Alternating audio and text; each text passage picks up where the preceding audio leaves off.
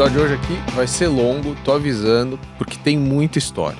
O cara é experiente. O cara é experiente. A gente vai levar rodo hoje. Tá, acontece, né? Pedala. Bom, nosso convidado veio de Nova Prata, lá no interior do Rio Grande do Sul. Filho mais velho de nove irmãos. Veio da indústria da madeira. Descobriu uma paixão pela economia. Veio para São Paulo estudar na GV. Se formou e foi trabalhar na GC Lever. GC Lever. Lever, é. Chamava GC Lever, depois virou Unilever. Depois foi para Lego e depois ele ajudou a construir um império, transformando a Kitano na IOC, uh, empresa da família da, da, sua esposa. E hoje, além de ajudar na gestão do patrimônio da família, ele tem um tempo bastante dedicando, é, bastante grande dedicado, inclusive ajudando alguns carecas. Né? Aprender a fazer negócio direito. Exatamente. o cara ensina, viu? Então tem história pra caramba aqui. Gabriel Cherubini, muito bem-vindo ao Stella Playbook. Pô, um grande prazer, Edson e Daniel, estar tá aqui batendo esse papo com vocês aqui e, e sentindo esses jovens empreendendo e estimulando o empreendedorismo. Eu vou contar um pouquinho da, da minha vida, da minha história. O que não falta é causa, né, Gabriel? É, é eu acho que, é, sabe, é, é, eu acabei de ler um livro aí chamado Mindset, que a psicologia do sucesso, né? Sim. Onde fala daqueles caras que querem é, por alguma a, a, professora inclusive ela ela ela partiu toda a pesquisa em cima das das crianças que resistiam ao desafio não enfrentavam fazendo os quebra-cabeça os puzzles as crianças que faziam preenchiam aqueles desafios e queriam coisas mais, normalmente tiveram sucesso. E aquelas que eram vinham para o conforto, que queriam uma coisa mais fácil, não sei o quê, é, pela pesquisa dela, não foram para frente. Então, minha vida foi construção de, de, de, de quebra-cabeça por todo o instante. quebra-cabeças. Tá, por quê? Por quê? Porque uma família grande, um, família Cherubini, lá no Rio Grande do Sul, Nova Prata, como é que vieram os italianos? Os italianos vieram, primeiro vieram os alemães para o Brasil, uh, ficaram nos melhores lugares nos vales, né? Vale de Itajaí, Vale de Taquari, Vale dos Sinos, pelo menos lá no sul. E, e os italianos vieram bem depois, acho uns 40, 50 anos depois, e foram para a Serra.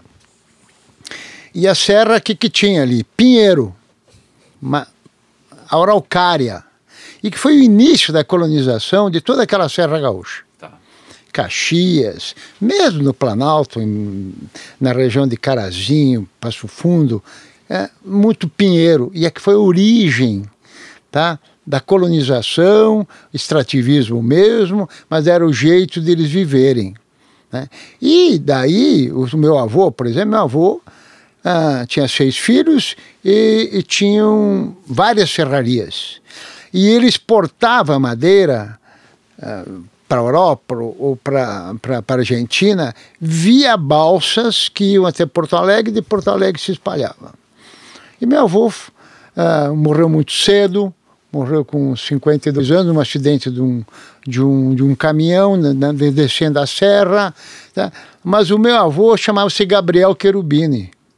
E não sei o porquê, o meu pai falava muito do meu avô, como um grande empreendedor, como um homem de visão, mas infelizmente ele morreu cedo. Daí um tio meu, na família italiana é sempre assim, o primogênito manda. Né? E, e um tio meu foi muito ético, muito fiel, muito empreendedor, mais que triplicou tá? Patrimônio. Ah, o patrimônio que o meu avô tinha. Às vezes, meu avô já tinha comprado terras para nós no Paraná para os netos, pensando nos netos. Sério? E comprou em Buia, na ocasião, e não Pinheiro. E esse meu tio veio e comprou muito mais Pinheiro e tal. E a família, ainda hoje, trabalha com madeira, mas no Mato Grosso. Porque o, o, o, o madeireiro ele é, um, é nômade por excelência. Tá? Muitos diversificaram, grandes famílias, foram para a construção civil, os Siroski, os Teruskin, os Batistella. Então, e nós continuamos na madeira lá no Mato Grosso e ainda hoje a família vive, tem, trabalha com esse tipo de coisa. Mas eu vim para cá estudar, ah, por que que eu... estava em Porto Alegre, porque eu fiz a, a o, o, o, o, ginásio em Nova Prata, não tinha um científico, por exemplo. Só tinha o, o comércio. E eu queria fazer, eu pensava em fazer arquitetura, engenharia e coisa assim. Né? E fui para Porto Alegre e estudei no Colégio Julinho, colégio público. Que, imagina, meu pai tinha patrimônio, mas não tinha dinheiro. Uma coisa tu ter patrimônio não ter liquidez. Terra, madeira. É, é, e nove filhos. Daí eu fui o primeiro e todos os meus irmãos foram estudar fora. Tá? Pai. Bom, e, e, e nós e daí de lá, estava em Porto Alegre, tá, ia fazer arquitetura, vi que não era aquilo, e me lembrei de todo esse tempo, como, quando eu resolvi ler, eu li uma revista da, da conjuntura econômica que falava da Escola de Administração de Empresas em São Paulo. Eu fiquei louco para aquilo lá. E comecei a ver que não era bem arquitetura que eu queria. Eu queria era, era administração, queria economia. Né? E daí vim para cá e, e, peguei uma carona com o pessoal que vinha buscar Jeep, Rural Willys, aquelas coisas. Isso na década, fim da década de 60, início da década de 70. Eu estou com 71 anos hoje. Novinho. Tá? E, e vim para cá e quando vi aquela escola, tudo de mármore, colégio tinha facite lá para fazer é, os é. cálculos, que eu treinei muito lá na madeireira do meu pai, fazer vender madeira e coisa. E, e vi que a, aquele, aquela vivência que eu tive com o pai lá na madeireira, quando ele dava muita liberdade para nós, para uh, ah, vender, por exemplo, uh, os retalhos da madeira, uh, para depois de estudar em Porto Alegre, uhum. para o pessoal botar na lareira, vendia uh, costaneira da, da, da Astora, uh, tirava nota ali, vibrava com ele nas vendas, vibrava quando comprava uma floresta de, de, de, de araucária para. E pô, acho que eu tenho alguma coisa ligada a isso. E também pensei em contribuir com a família, porque a família tinha esse, esse, esse espírito empreendedor. Nós já estávamos no Paraná com uma madeireira exportando, né? mas é que eu vim para cá e fiz a Getúlio. Consegui. A Getúlio demorei três vestibulares para entrar. Três vestibulares? Ah, fiz três vestibulares. Então, aquele negócio da, da persistência, da resiliência, de, de não cair na primeira, não desiludir, de saber o que, que você quer, ir para frente, eu vivi isso. Tá? E eu digo que o meu grande, o milestone da minha vida foi ter entrado na Getúlio Vargas. É mesmo tá? Porque aquilo lá me abriu a cabeça. Eu comecei a viver com gente diferente. Fiz um relacionamento centro acadêmico fantástico. Fui representante de classe todo esse período que tive ali, um interior lá do Rio Grande do Sul, veio para cá. Fui o primeiro gaúcho a fazer o curso de graduação né, aí na Getúlio. Depois veio José Galó, veio veio Nestor Perini, grandes empresários lá do Rio Grande, entendeu? Depois começou a vir muita gente fazer pós-graduação, porque a escola lá também é boa, tinha, tinha curso de, de administração muito legal. Mas daí, naquele negócio de trainees, veio a GC Lever lá, na época o GC, e recrutou, fez uma seleção. Eu tive a sorte de ter entrado, tá? E entramos em quatro uma seleção grande e consegui entrar. Tinha alguma coisa que te atraiu na GC Lever em relação Não, o negócio que eu queria, eu queria era treinar, eu queria aprender, para depois voltar lá para a família. Tá. tá? Eu queria voltar para lá, porque meus sonhos de vir para cá para ir trabalhar com a família e ajudar meus tios. Meu pai tinha, logo que eu faleci, logo que eu, que eu me formei, meu pai faleceu. Então tinha toda aquela minha família. Tá? Mas aí eu mas foi Gostei. intencional buscar o, o, o, o trabalho na, na, em foi. alguma empresa? Eu, eu, eu fui. Antes de eu não, antes de, eu quis, queria treinar. Eu queria aprender em outro lugar. E recomendo para filho de nenhum sabe porque o pai não sei o que vai lá, vai treinar em outro lugar, vai aprender para depois vir trabalhar no teu negócio, né? porque você, a gente aprende muito. E, e a, a GC foi a minha grande escola. A Unilever, onde com todo aquele conceito, toda aquela teoria que eu tinha na, na Getúlio, eu consegui ali com aprendizado daqueles profissionais maravilhosos que tinha na Unilever. A Unilever foi exemplo de, de formar gente, sabe? De ter a imagem de retidão, com formação de pessoas, uh, educação, treinamento. Eu fiquei um ano e meio rodando a companhia toda para depois assumir uma gerência. Né? Você ficou 12 anos na, na Eu fiquei 12 anos, fui até gerente de marketing, tá? E daí saí da Unilever, é, porque o negócio chega a funila mesmo, tá? E, e fui convidado, saí de lá, logo em seguida fui contratado pela Lego, Lego Brinquedos, quando eles estavam instalando no Brasil. Tinha uma fábrica no Como foi isso, Gabriel? Foi em, em 86. 86. Fiquei até 89 lá na, na, na, na Lego. Daí tinha só fábrica. Primeira viagem internacional que eu fiz foi visitar a, a Billund, na Dinamarca, a empresa. Né?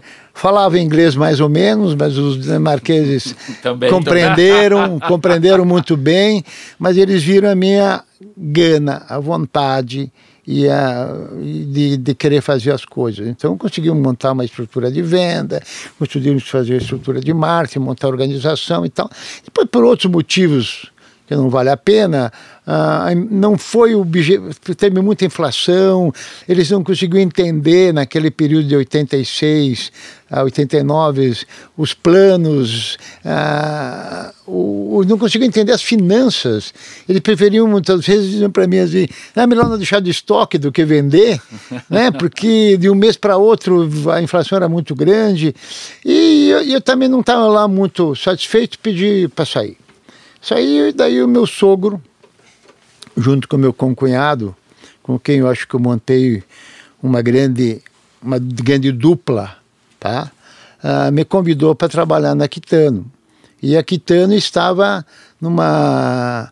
Já tinha a Price lá ah, fazendo um, uma auditoria, uma pesquisa, um, se, se, para a, a, a, a Corn Produce, a refinação de milho do Brasil, que eles tinham comprado a McCormick no Brasil. Uhum. Eles queriam então ser líder nessa área de, de condimentos, especiarias.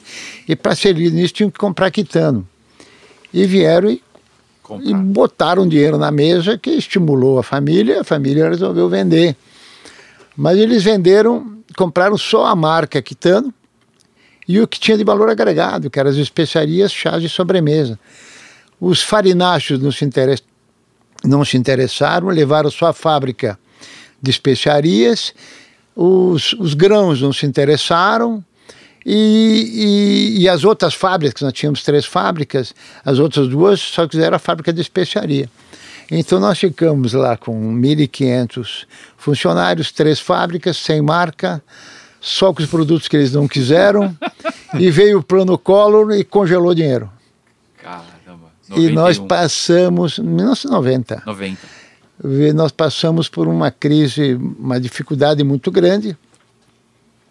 Mas nessa dificuldade toda, se, junto com um time todo ali, se criou, e principalmente com o meu concunhado, que eu e ele conversamos bastante, criamos as estratégias, ele muito focado na produção, nas compras, nas finanças, controlar o dinheiro e tal. E eu disse, agora é contigo, cria a marca, Uh, cria, arruma a estrutura de venda, faz o marketing, o diretor comercial continuava lá o de, o de vendas, e assim nós fomos fazendo a marca Ioki. Como que você descobriu o nome Ioki? Foi uma tremenda, uma tremenda uh, coincidência. Tá? Porque durante o período que eu trabalhava na Unilever, eu dei uma assessoria para uma indústria lá do Rio Grande do Sul, da minha cidade, chamada Vipal. Essa empresa chamava-se Vicen de, de Vicêncio Paludo, virou Vipal. E eu, com a minha esposa, quando nós tínhamos que entregar a marca, porque nós tínhamos um ano para para pro- ainda usar nos produtos que restaram a marca Quitano. Nós tínhamos um período para transformar outra marca. E daí nós ficamos, eu e a minha mulher, e eu dentro de mim eu queria que fosse uma marca japonesa e que preservasse as cores da, da Quitano e tal. E fomos, tinha um caderno de, de nomes aí na, na Liberdade, corremos por tudo ali, mas não... Não. Hum, Não, um caderno. É. E daí um dia eu e ela, depois de, de passar na Liberdade, fomos comer uma feijoada, passei na frente da Vipal, onde eu tinha trabalhado. E disse, Ieda, vamos ver que as iniciais do seu pai, que nome dá? E o nome do, do meu sogro chama-se Yoshizo, chamava-se Yoshizo Kitano. Pegamos o YO de Yoshizo, KI de Kitano, ficou Yoki. Nome curtinho, sonoro, Quatro letras, bem de quatro marqueteiro. forte, forte. E daí eu comprei um dicionário japonês para ver, pô, isso aí pode ser um palavrão em japonês. Vai que. Aí um palavrão. E daí pe- fomos ver os ideogramas que significava coisa boa, coisa de qualidade, bons presságios. Uau! Daí eu botei os ideogramas também no logotipo, né? Aí vai. Porque daí somou, nego- agregou e botamos uma corzinha verde também, pra, porque tinham muitos produtos integrais, naturais, né? E eu, eu achava que a tendência era ir partir para isso. Né? Porque nesse intervalo, depois nós criamos Mas uma marca chamada Mais mão de- Vita. na mão de muito consultor tinha virado uma ideia de 10 milhões de cara só o projeto, né? Hoje em dia ter que contratar lá a empresa de, de marca e não sei o quê. Falar que.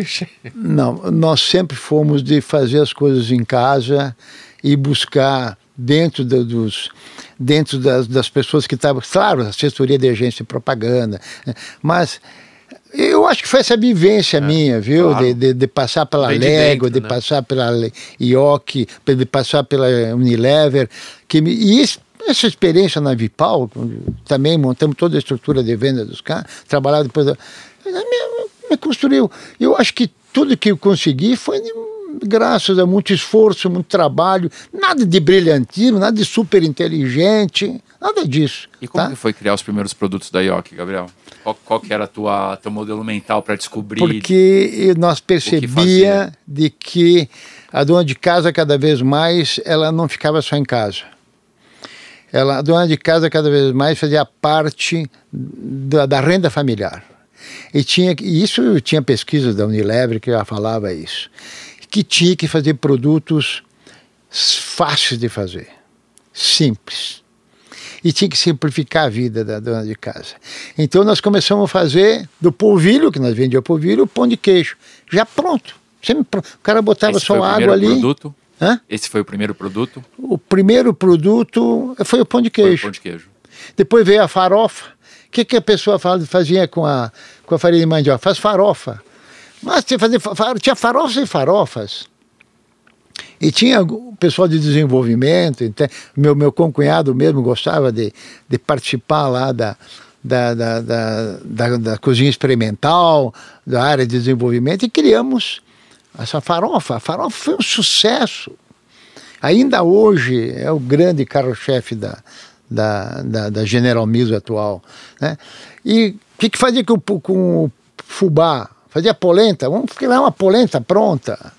Né? Daí veio a pipoca de micro-ondas, a pipoca de micro-ondas que quando nós começamos o negócio, tinha, fiz uma pesquisa, eu queria logo lançar pipoca de micro-ondas, mas tinha 150 mil aparelhos no Brasil. Isso foi que ano?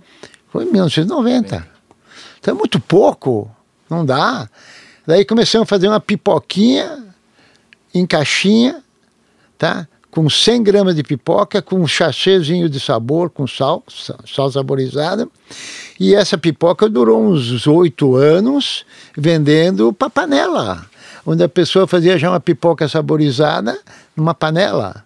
E ficou a pipoquinha, pipoquinha Ioki. Lançamos na Copa do Mundo de 1990, em junho, onde lançamos a marca Ioki ah, lá no São Francisco, em São Bernardo, naquele restaurante de franco polenta. Mas, mas, foi, foi muito legal, tá? Jeito que, maneira sempre simples, simples. e tal. Okay. E depois, com o tempo, acho que foi uma grande conquista que ajudou a IOC a desenvolver muito, foi que a refinação de, do, refinação do Brasil, nós tínhamos muito relacionamento, eu conhecia muita gente lá dentro, eh, ex-colegas meus da Unilever, e eles não estavam indo muito bem com as especiarias. E os meus concorrentes, que tinham especiaria junto com a linha de farináceos e grãos, iam muito bem. E nós fomos lá e conseguimos a, a distribuição para nós. Eles continuavam a distribuir e nós fazia a distribuição. E não fazer essa distribuição, começou as coisas a melhorar, a vender. E mais uns três anos, quatro anos para frente, eles nos venderam. Nós compramos de volta a marca Quitano. Tá? Nós vendemos a marca Quitano, compramos de volta e daí começamos a lançar vários produtos também com a marca Quitano, seguindo estratégias de de. Não, começamos a competir com caldo, fizemos caldo, começamos a fazer sopa, uh, começamos a competir com Aginomoto, começamos a competir com, com Kraft, começamos a competir com Unilever, com, com Nestlé. Ah, foi um. E depois veio a venda da Yoki também. Sim, bem depois, bem depois, depois de 22 anos, 23 anos, né? Porque a Yoki estava despontando para ser um, era, era junto com a Balduco, ah, eram as duas empresas brasileiras, genuinamente brasileiras, de alimentos, né? de alimentos que mais se destacaram, se destacavam na ocasião. E, tá? e, você disse que esse destaque ele, ele veio muito dessa, desse binômio né, que você trouxe para a empresa de produto e canal de distribuição. É, qual eu, que era o segredo de cada um desses elementos, Gabriel? Eu acho que o, o sucesso foi Uh, nós tínhamos uma força de distribuição já desde Aquitano em São Paulo. Ela era uma marca basicamente paulista, tá? Foi nós espraiar a distribuição pelo Brasil inteiro. Tá? Isso já existia? Você não, já não, já tinha São Paulo. Só, Só tinha São, São Paulo. Paulo. Daí nós começamos a criar filiais pelo Brasil inteiro. Nós tinha 14 centros de distribuição. Tá? com equipe de venda própria, com centro, de, com gerente de venda, porque sempre o segredo foi vender para o pequenininho. Tá. Não ficar dependendo do grande. Do grande. O, os key accounts representavam 12, 13% do nosso, 15% do nosso negócio. Entendeu? Atacado mais uns 8, 10%. Tá? E o forte era o pequeno e, o médio, e os estratégicos. Redes de, com 10 lojas, 12 lojas, tá? que hoje estão hoje estão grandes redes brasileiras aí. Então nós sempre não queríamos depender só do, do grande. O grande servia para nós para ser fazer marca, fazer destacar, ajudar no, no, custo fixo e fizemos, por exemplo, as festas juninas que nós criamos. É um evento que estava praticamente na, na, na, década de 90. Ah, isso aí é coisa de, de, de, de interior botamos festa junina em todos os supermercados brasileiros, virou depois da Páscoa um dos maiores eventos do varejo brasileiro, né? e de uma maneira uh, conjunta, sempre foi, oh Edson, uma coisa fundamental que era muito presente no ponto de venda, muito junto com o cliente muito junto com o cliente. Mas como que você dessas... fazia para a força de venda ter esse espírito? Porque quantas pessoas você tinha na equipe de vendas? A equipe de vendas tinha em torno de umas 1.500 pessoas, tá? Mas mais tinha mais os promotores, que cada representante tinha representante, cada representante tinha três, quatro promotor.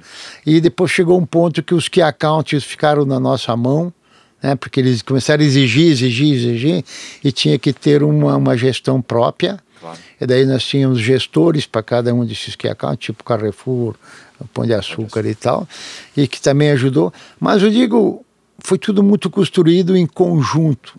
Tá? Nós viajávamos muito, uh, junto com os supermercadistas, ia para o FMA em Chicago, ia para o Panuga em Colônia, ia para o Cial em Paris, feiras de alimentos, onde inspiravam muita gente.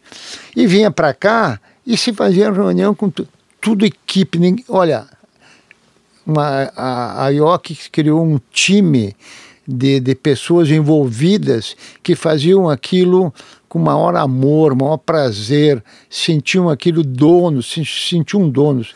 Mas nós fazíamos uma viagem dessa, voltava, fazia uma reunião de desenvolvimento, participava presidente, vice-presidente e todo o time de desenvolvimento, pessoal de vendas, para ajudar. O que, que é disso aqui, daquelas malas de produto que vinha, não podia aproveitar. Tá? Esse era o processo de desenvolvimento. Esse era o processo de desenvolvimento, inspiração e buscar coisas novas, né? E trazer também, permitir que as pessoas Outra coisa importante era o promotor do ponto de venda. O promotor no ponto de venda, ele enxergava o que o consumidor queria. Entendeu? E, ele, e, e nós visitávamos tanto o diretor de venda, o gerente de venda, o eu visitava a loja e falava com o promotor. E o promotor tinha liberdade de falar para nós: que, que, ó, lança isso aqui, seu Gabriel, lança aquilo ali, está vendendo muito.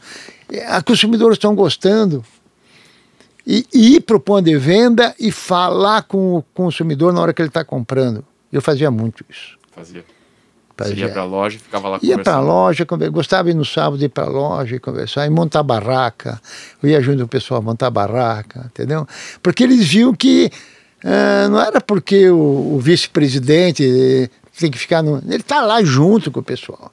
E quando ele sente isso, cria uma força Tá? O Jim Collins fala muito naquelas empresas para vencer, Sim. que tu tem aquela roda, aquela roda gigante, você sozinho não empurra nada. Mas quando tu bota dois, três, quatro, cinco, dá um toquezinho. Quando todo mundo empurra, aquilo anda que é uma velocidade incrível. Hoje está um pouco diferente disso, porque é tudo tecnologia, tecnologia. Mas eu digo o seguinte: se não tem o homem de vendas, se não tem, se não tem vivência de campo, se não conhece o consumidor, podem fazer qualquer coisa. Não adianta não funciona. na Globo um, que não funciona. Um dia o, o, troco volta. Então tem que conhecer o consumidor, tem que conversar com o consumidor. Isso agora, por exemplo, eu estou com a indústria de imóveis, botei uma indústria de imóveis, depois de muito tempo Voltou vendi e voltei para madeira, lá em Nova Prata. Né? Meu prazer é ir na Leroy Merlin aí, viu? Estamos lançando uma cozinha lá de madeira e começar com. A senhora sentiu a diferença, a minha, a minha cozinha com a outra, essa cozinha aqui com essa? Ela disse assim: sim, isso aqui é, é pura, madeira maciça. A outra aí é serragem prensada. então, sente a diferença. Né? Então tem que mostrar. E tu sente isso, sobe só visitando a loja. E Gabriel, como é que foi tomar a decisão com a família de vender a Ioki? Não, não é que nós, nós não queria vender, eles quiseram comprar. Ou seja, o segredo é deixa o comprador. Eles quiseram comprar, entendeu? Vieram, insistiram, insistiram e até o ponto até o ponto que a gente resolveu vender. E eu acho que foi um grande momento adequado, foi a, a, a economia estava numa não passamos por essas crises que, que passou, em 2012. Foi, acho que foi uma grande coisa, a família saiu bem, cada um está no seu, nos seus negócios, cuidando dos seus patrimônios, né, preparando as novas gerações. Então, acho que tinha que acontecer, tá? Aquilo de, de nós vender é, veio no momento certo. E o que te levou aí com já 65 anos nessa época, empreender de novo e não só viver a vida do investidor? Olha, vou dizer uma coisa. Eu fui lá para Nova Prata e tinha um amigo meu lá que tinha essa indústria de sucesso, uma indústria de imóveis, e ele me convidou para ser sócio, né? E, e, mas eu disse para ele, eu fiz um, uma análise da empresa, disse, ó, é uma empresa eminentemente exportadora, e eu disse para ele: o bom, eu posso ser mencionar contigo, mas desde que nós desenvolvemos o mercado brasileiro também. Porque ficar só na dependência do dólar, só na dependência da exportação, esse negócio eu não acredito. E eu acredito muito em fazer marca, eu acredito, eu sei como chegar no mercado, mas é bem diferente que vender alimento. Vender móveis, depois pegamos uma crise muito grande, foi muito difícil, é, todo esse período aí. E, e fez com que nós tivemos um desalinhamento estratégico e eu acabei comprando a parte dele há um ano, um ano e pouco. E agora eu quero transformar realmente essa empresa numa empresa com uma balança 50-50, tá? Exportação, ela tem uma imagem muito grande, nós fomos um dos Como é grandes fornecedores da IKEA, Como é que é o nome do próximo unicórnio? É, Artemobile. Artemobile. Era PC Artemobile e como saiu o meu sócio, deixei só o Artemobile, para não vincular a família, não vincular nada, deixar uma empresa com uma personalidade própria, né? E acho que agora nós vamos dar um a economia deve melhorar, estou acreditando muito no Bolsonaro, estou acreditando muito aí nessa equipe econômica do Paulo Guedes, principalmente, né? E, e acredito que o mercado de todos os mercados que caíram muito, o mercado de imóveis tem caído uns 40% nesses últimos uh, seis anos, tá? Caiu muito, uh, fecharam muitas lojas, mas tem tudo para para voltar agora e muitos desses empreendedores que tinham suas lojas no que melhora a economia devem voltar. Gabriel, como investidor, né, que, que tipo de, qual, qual é o teu modelo, que tipo de oportunidade que te atrai, o que, que você olha? Bom, é o seguinte, logo que eu, quando eu entrei nesse mercado, com idade, eu nunca mexi com dinheiro, eu sempre fui um homem de empreender, um, um homem de um homem de ir para o campo, de vender. Né? Ah, fiquei apavorado. Né? Como é que eu vou agora tem esse negócio? Então. Mas graças a Deus eu tive uma boa assessoria do pessoal, principalmente do Credit Suisse, tá? que já, já, já tinha um dinheirinho lá e, e, e, e montamos uma estratégia, preservação de patrimônio. Foi difícil construir esse patrimônio, tá? foi muito trabalhoso construir esse patrimônio, nós queremos preservar o patrimônio. Né? Em cima disso se criou um, um portfólio de investimentos, é bem diversificado, né? Diversifica, bem diversificado. Eu não sou um daqueles que botam tudo em bolsa, não. não. Tem uma boa parte em renda fixa, tem uma boa parte em, em renda, um pouquinho em renda variável. E consegui, com isso estou conseguindo um bom manter o patrimônio, que é, que é o que é o viver né? E deixar para minhas filhas, minhas, meus netos aí no futuro, um, que eles possam, consigam continuar empreendendo. Eu acho que a vida tem sentido se você planta alguma coisa, se você pode colher os frutos e pode distribuir esses frutos. Claro. Né? E o que uma das coisas que me satisfaz muito hoje é a minha fábrica, lá, essa minha junto com meu irmão Hugues, lá em Nova Prata do Rio Grande do Sul. Nós temos quase 500 famílias tá? É, é a segunda maior empre, empregador da cidade, onde socialmente tá? ela faz um desempenha um papel importante na comunidade. É, eu acho que isso, essa visão social do empresário, eu acho que também tem o, tem o seu sentido, tá? E ah, eu quero fazer ela agora ser lucrativa, quero transformar ela ser, é, como te falou, virar um unicórnio daqui a uns anos. É. Vamos torcer para que isso aconteça, né? Não, não duvido, não, viu? E Gabriel, é, fala um pouquinho dos automóveis, né? Do, do, do, dos automóveis clássicos, né? Olha, na realidade, eu não sou nada conhecedor de automóvel. Eu, eu, eu, eu peguei uma veraneio do meu pai, uma veraneio 1972, tá? Que eu comprei em São Paulo, ele me mandou, dinheiro para comprar em São Paulo e, e levei para o Rio Grande do Sul. E essa caminhonete estava lá e Nova Prata tem uma indústria de restauração de automóvel que eu considero que é uma das melhores do Brasil, chamado Pratalto. Tá? O rapaz começou pequenininho e hoje é uma baita de uma indústria, traz carros dos Estados Unidos, aqueles Camaro, aqueles Mustang, aqueles, aquelas Corvette e deixa tudo novo, deixa zero. Tá?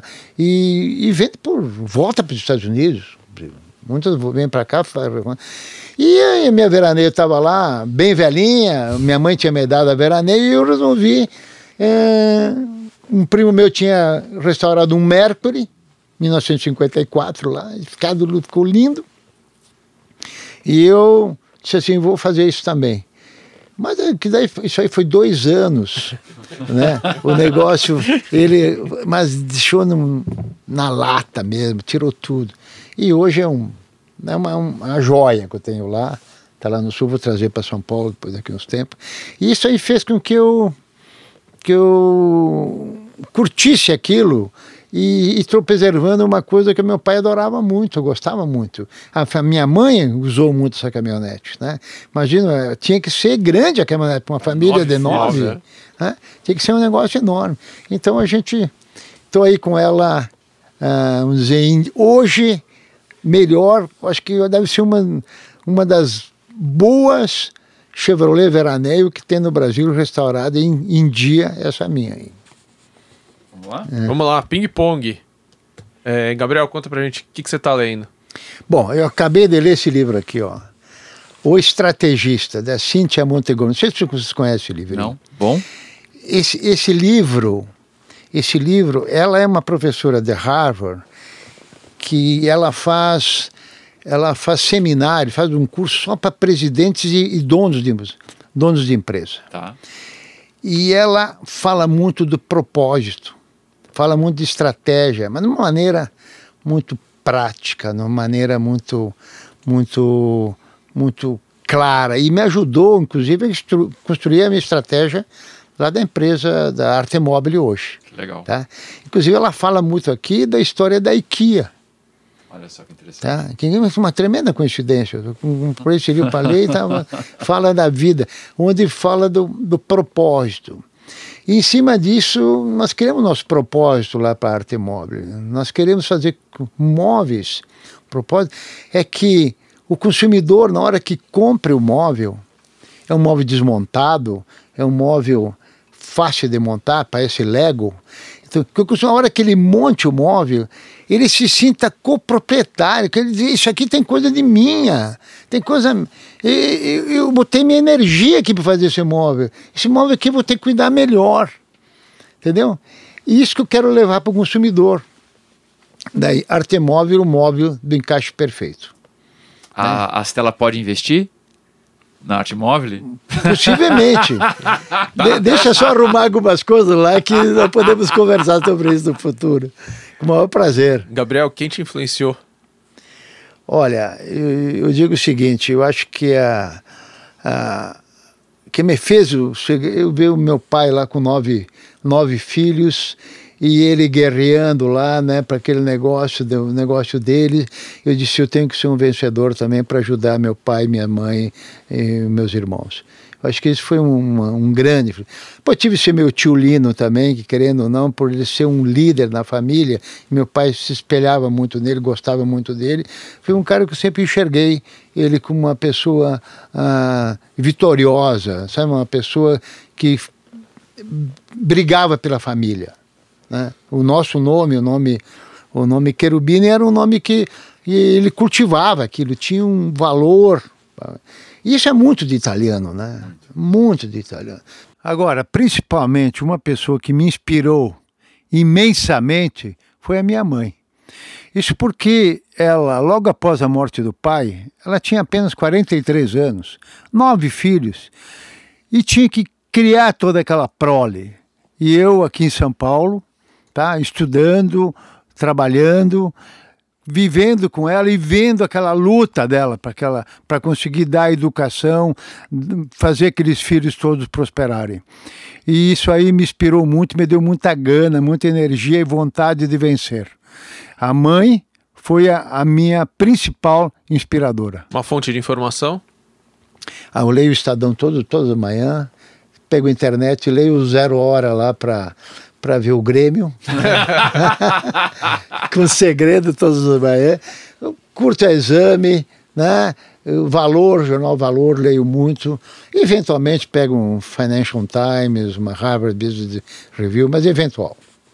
Um ritual de trabalho que você não abre mão? É, é ligar para o meu pessoal lá em Nova Prata todos os dias, como é que foi o dia? Como é que foi o dia? Como é que foi? Como é que está o ambiente de trabalho? O pessoal está gostando?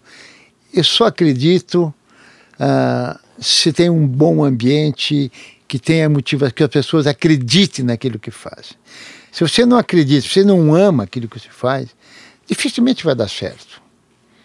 Né? Então é paixão mesmo. Né? E eu estou com aquele negócio lá em Nova Prata, por ser minha terra. Hoje o meu o meu, meu, o meu não é, é uma coisa que eu acordo, eu vou ver os investimentos aí, tudo que estou fazendo, mas me toma mais tempo aquele lado do que todo o resto, que, que é uma parte do patrimônio. Uma ferramenta de trabalho? Ah, ferramenta de trabalho. Olha, é leitura, é diálogo. Outra coisa importante, relacionamento. Viu? Estar contato com as pessoas, né? trocar experiências, viver.